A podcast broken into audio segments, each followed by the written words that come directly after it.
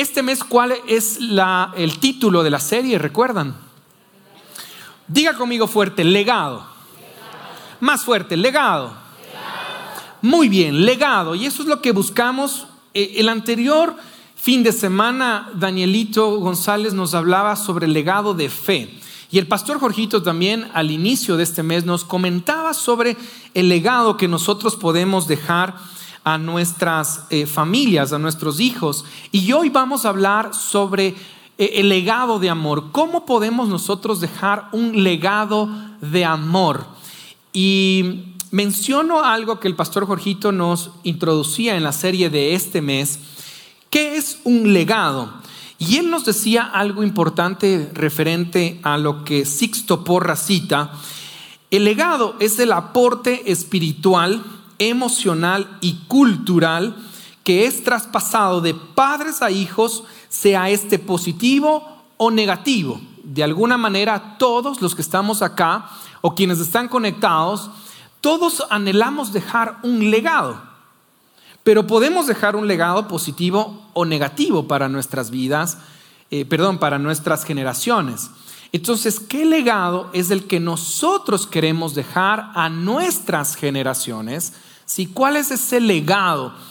Y también en esta misma línea de el legado hay un texto que nosotros lo hemos usado y lo hemos usado frecuentemente. Proverbios 13:22 nos va a decir en esta misma línea de legado, porque si hablamos de legado podemos mencionar aquellas cosas intangibles que quisiéramos que nuestras generaciones puedan replicar de ahí en adelante. Siempre la Biblia nos habla de bendecir a la tercera y cuarta generación, pero también nosotros podemos maldecir en el tema de un legado negativo hasta la tercera y cuarta generación.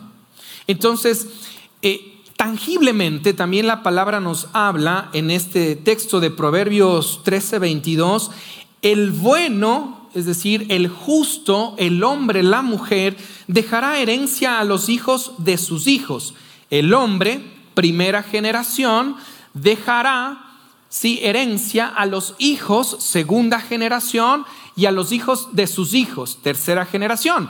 En este texto hemos podido interpretar que puede ser un tangible dentro de la herencia, dentro de la construcción de un patrimonio, dentro de la herencia de la educación o del medio, y eso está bien. Pero el intangible del legado también es parte de lo que nosotros podemos dejar a nuestros hijos, a nuestro entorno. Un legado es lo que dejas atrás cuando te vas. Es lo que la gente recordará de ti después de que te hayas ido. ¿Sí? Y no necesariamente tienes que pasar a la presencia del Señor para que tú puedas dejar un legado.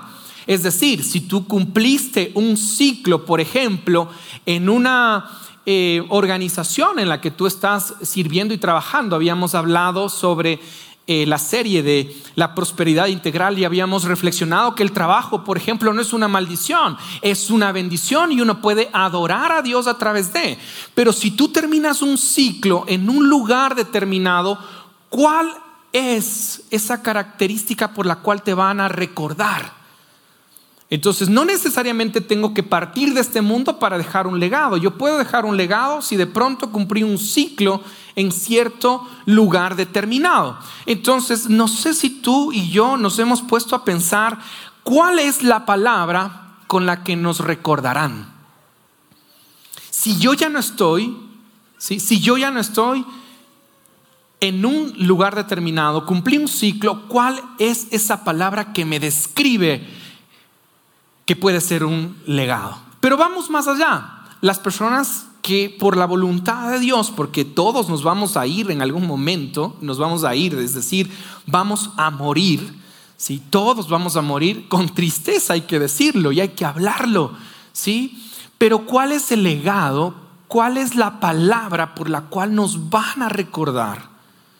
Esta puede ser una que tenga un fundamento de algo positivo, pero también puede ser tristemente el legado negativo.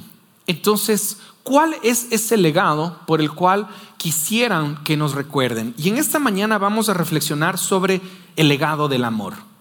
Y cuando reflexionamos en el amor, si usted escucha la palabra amor, ¿qué es lo que se le viene a la mente? Googleando, y usted lo puede hacer también googleando, buscando la definición de amor en, esta, en este marco del contexto de, de el legado, estuve buscando la definición de amor y me llamó la atención, usted lo puede buscar también, la definición de amor. Y parte esta definición desde la Real Academia, el sentimiento vivo, afecto e inclinación hacia una persona o cosa de la que se desea todo lo bueno. Parte esta definición con una palabra interesante que es sentimiento. Otra descripción dice sentimiento de intensa atracción emocional. Entonces, si nosotros quisiéramos describir al amor desde la premisa de la definición humanamente hablando, es un sentimiento. El amor es un sentimiento. Desde la cosmovisión humana, ¿sí? Desde la cosmovisión humana. Con el paso del tiempo, nosotros debemos reflexionar algo importante. Usted y yo nacemos, si nacemos, nacimos con la capacidad de amar. Usted y yo nacimos con esa capacidad de amar, con ese sentimiento, si quisiéramos también traducirlo. Nacemos con esa capacidad de amar y hay que aprender a cómo darlo y también cómo queremos recibirlo. Entonces, si es que yo nazco con la capacidad de amar, porque Dios me da la oportunidad de amar, tengo que también reconocer que con el paso del tiempo, con el caminar de la vida, con la formación de la cultura, de los medios, el sistema, esa gran capacidad de amar se va desconfigurando. ¿Sí? Se va desenfocando y diluyendo de tal manera que eh, mi capacidad de amar se va debilitando. ¿Por qué? Porque nosotros podemos eh, experimentar diferentes factores en nuestra vida que la desilusión, el dolor, el entorno nos ha deformado esa capacidad de amar. Y la pregunta es, ¿Cómo está tu capacidad de amar? ¿Cómo está tu amor propio? ¿Cómo está ese amor para tu entorno? Si es que con el paso del tiempo, el relacionamiento, las decepciones, las heridas, el dolor desconfiguran nuestra capacidad de amar, cuánto amor nos tenemos y cuánto amor tenemos para el entorno. De tal manera que la persona que ha sido desconfigurada en su amor va a herir porque ha sido herido va a lastimar porque está lastimado. Entonces, creo que es importante en este marco del amor, si es que el amor lo define el concepto humano como el sentimiento. ¿sí? El sentimiento es una emoción que perdura por el tiempo. Es decir, yo puedo emocionalmente creer que estoy amando y amo con el paso del tiempo y se genera un sentimiento. Pero vayamos más allá y la pregunta es, ¿qué fundamenta el amor? ¿Qué fundamenta ese amor? Esa característica, ¿cuál es el fundamento? Mira, en Primera de Corintios 13, tú puedes, eh, por favor, abrir tu, tu, Biblia, venga conmigo a Primera de Corintios 13 del 1 al 7. Y ahí vamos a encontrar el contraste de lo que el Señor a través de su palabra nos muestra lo que es el amor. Un amor que parte desde el principio bíblico de la palabra, que tiene una gran diferencia entre el sentimiento de amar y la convicción de amar. Hay una gran diferencia entre lo que yo siento y lo que yo decido.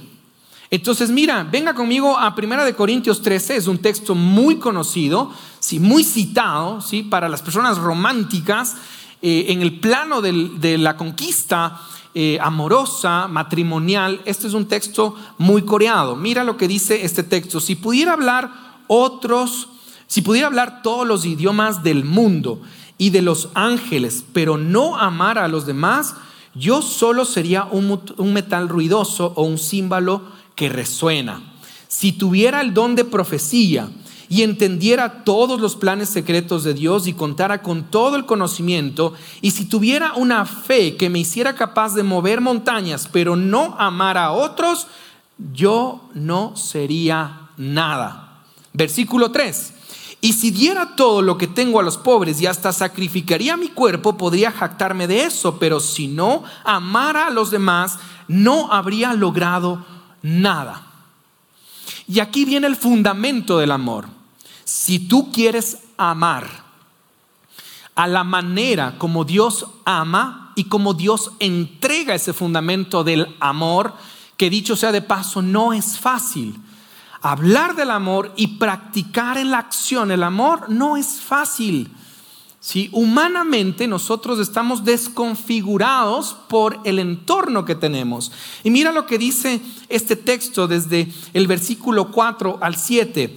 El amor es, y aquí viene una descripción de las acciones. El amor es paciente y bondadoso. El amor no es celoso, ni fanfarrón, ni orgulloso ni ofensivo, no exige que las cosas se hagan a su manera, no se irrita, no lleva un registro de las ofensas recibidas, no se alegra de la injusticia, sino que se alegra cuando la verdad triunfa. El amor nunca se da por vencido, jamás pierde la fe, siempre tiene esperanza y se mantiene firme en toda circunstancia. Esta descripción va más allá del sentimiento que yo pueda tener por alguien o por algo.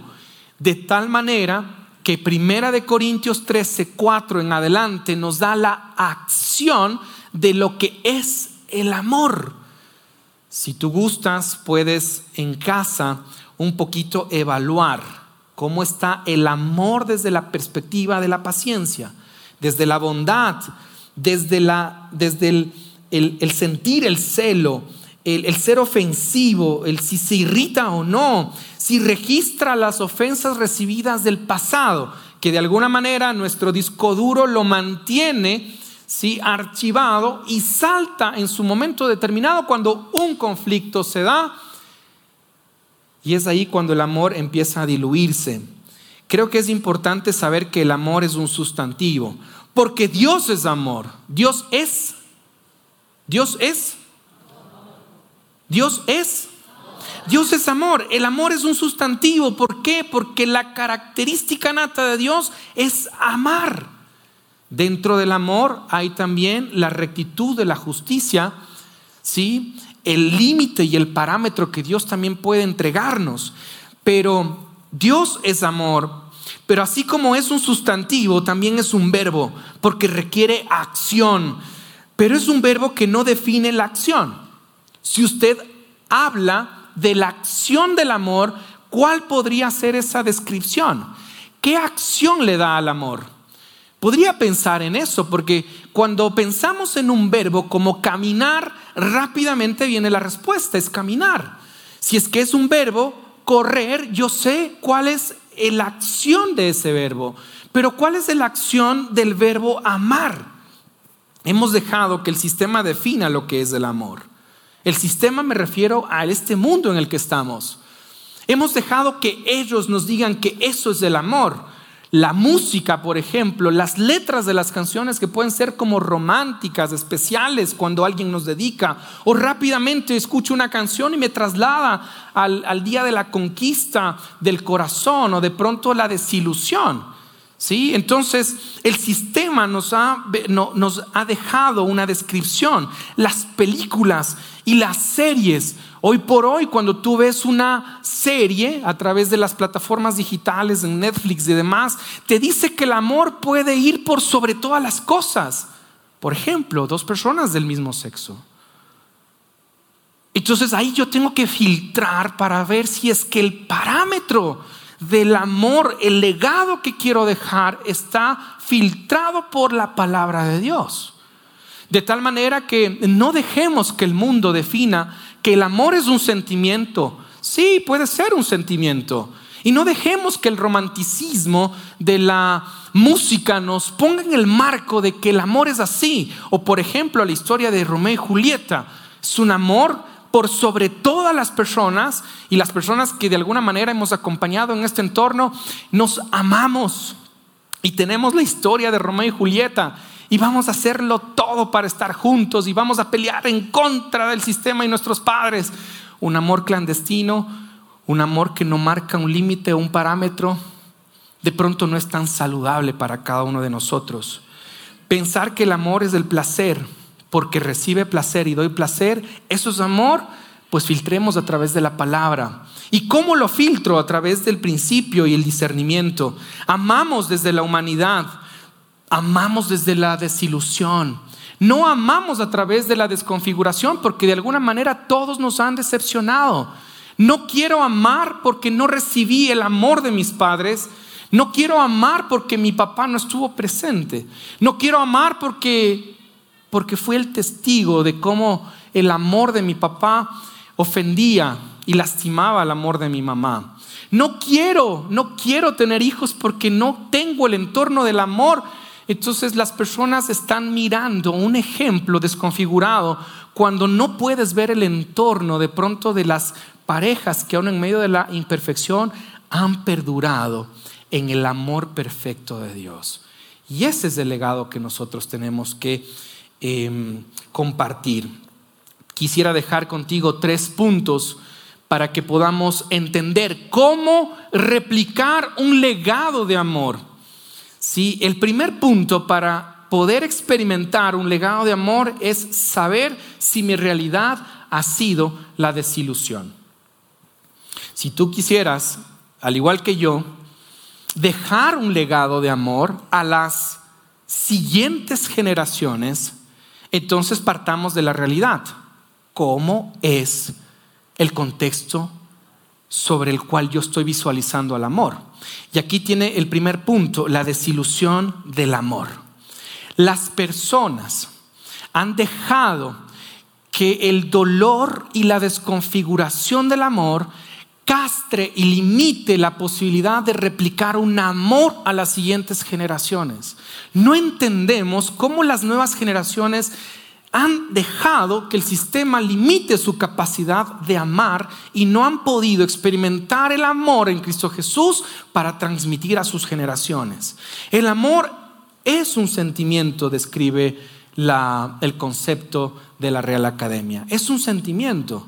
Pero si es que el amor es un sentimiento, perdónenme, pero el sentimiento no sostiene el amor. Porque el amor es una convicción. Y la convicción tiene que estar fundamentada en el amor de Cristo Jesús, porque Dios es amor. Pero ponerlo por obra no es fácil. ¿Por qué? Porque el amor tiene también el ejercicio de pulir nuestro carácter.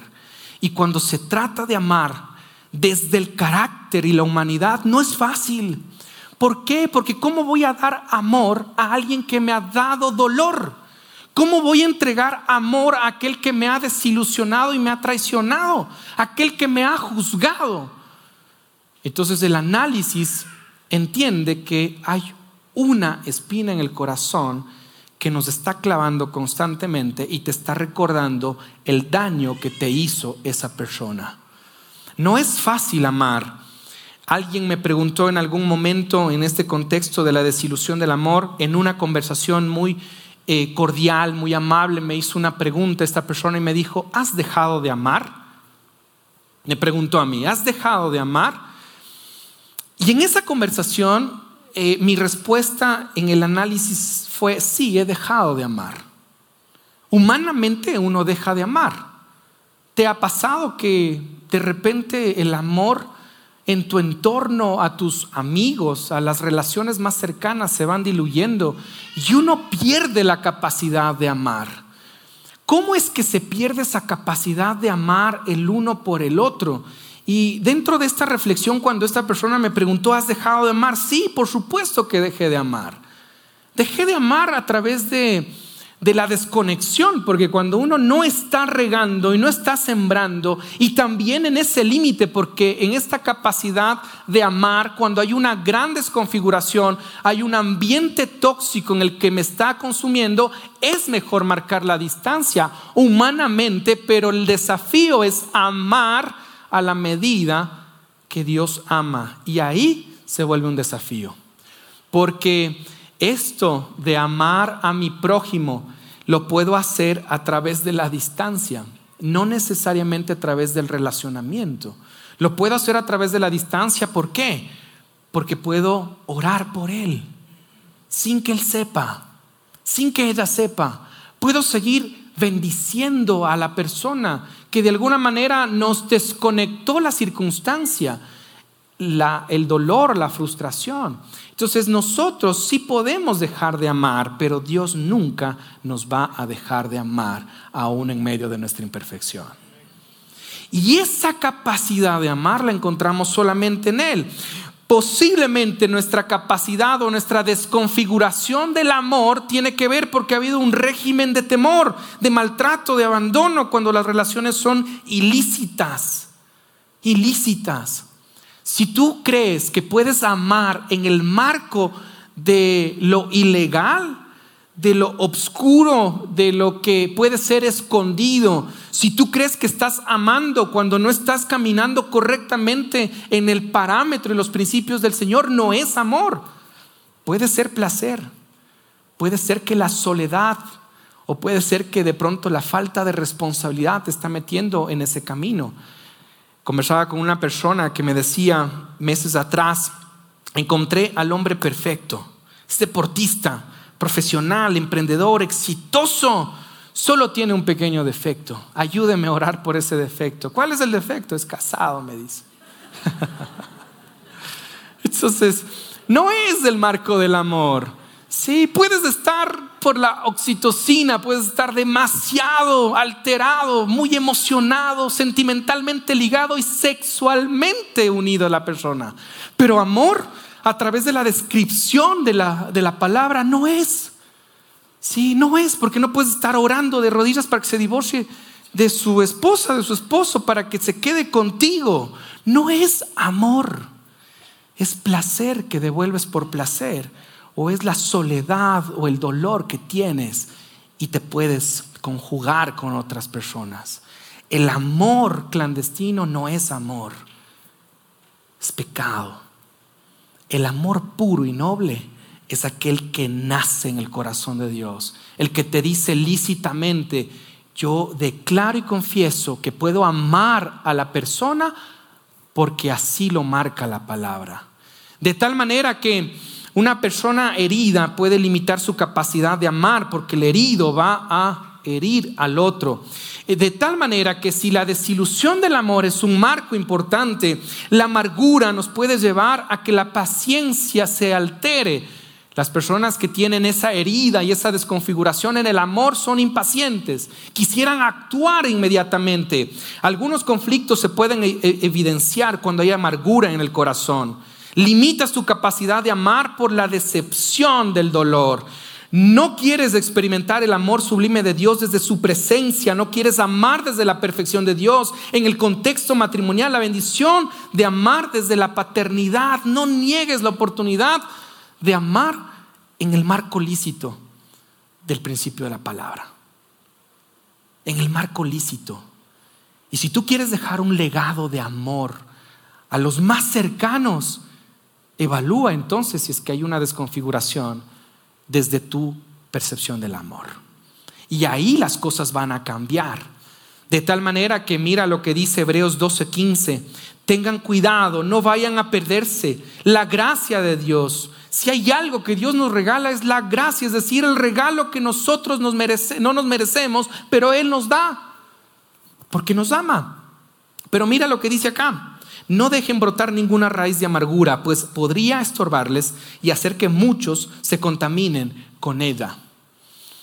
Limitamos la capacidad de amar porque el dolor ha marcado nuestro corazón con una espina que todos los días nos repite y nos repite que no podemos amar. Y esa espina se puede transformar en una raíz de amargura, donde puedes estar viviendo una extrema depresión y donde puedes estar eh, eh, diagnosticado y después estar medicado. Y no que digamos que eso está mal, porque nuestra descompensación en nuestro sistema nervioso es normal y tenemos que compensarlo. Pero si necesitas pastillas para dormir y no has entregado esa dependencia en el Señor, donde puedes combinar, donde puedes combinar, sí, la prescripción. Pero si tienes una raíz de amargura, es porque estás de pronto desde el contexto del dolor, la desconfiguración, y eso no nos da la oportunidad de amar. Y el legado no va a funcionar.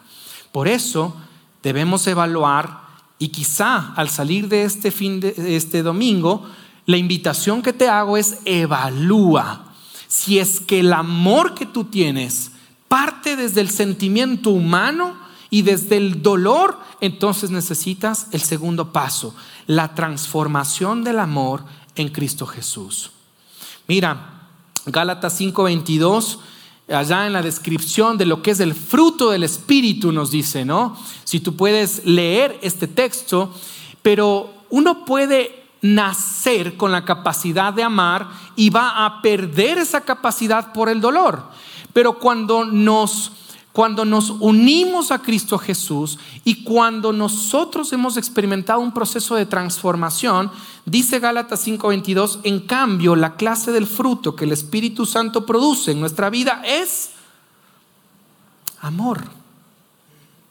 Entonces esto quiere decir que yo puedo amar o puedo entregar amor a través del fruto del Espíritu.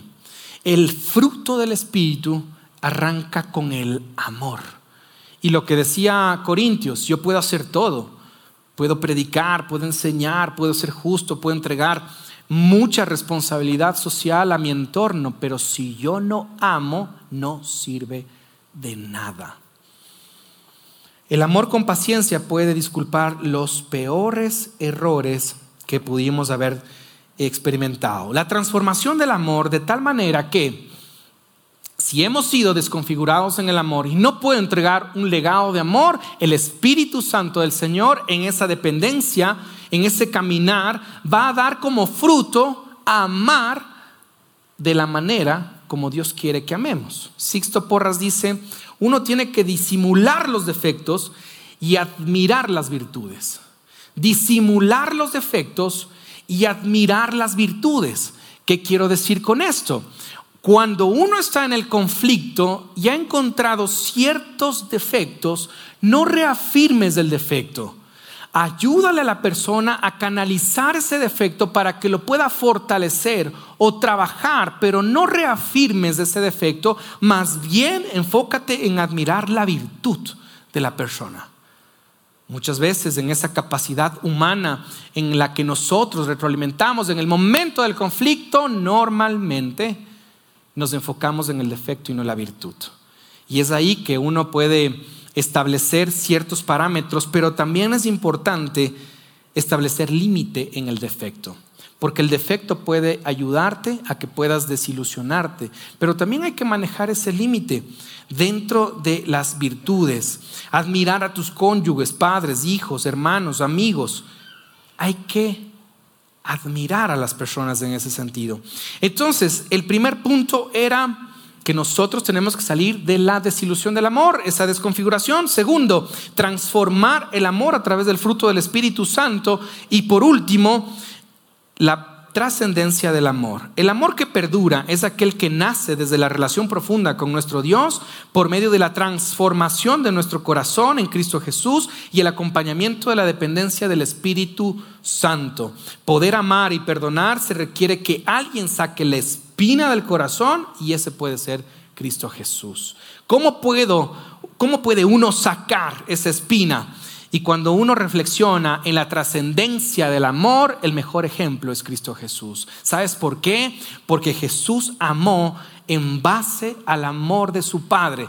la naturaleza del amor. Una de las verdades más asombrosas fue que Jesús amó y les lavó los pies a sus discípulos, aunque sabía que ellos luego lo abandonarían. Por ejemplo, fue increíble el hecho de cómo Jesús estuvo lavando los pies de Pedro, quien lo negaría tres veces. Te han negado, te han lastimado. Pero aún más inconcebible fue cuando Jesús amó y lavó los pies de Judas, quien luego lo traicionaría. Con un pleno conocimiento de que él iba a ser abandonado, negado y traicionado, sus acciones representaban las palabras, quiero dejar un legado de amor, estoy amando y te estoy perdonando. A la práctica esto no es fácil.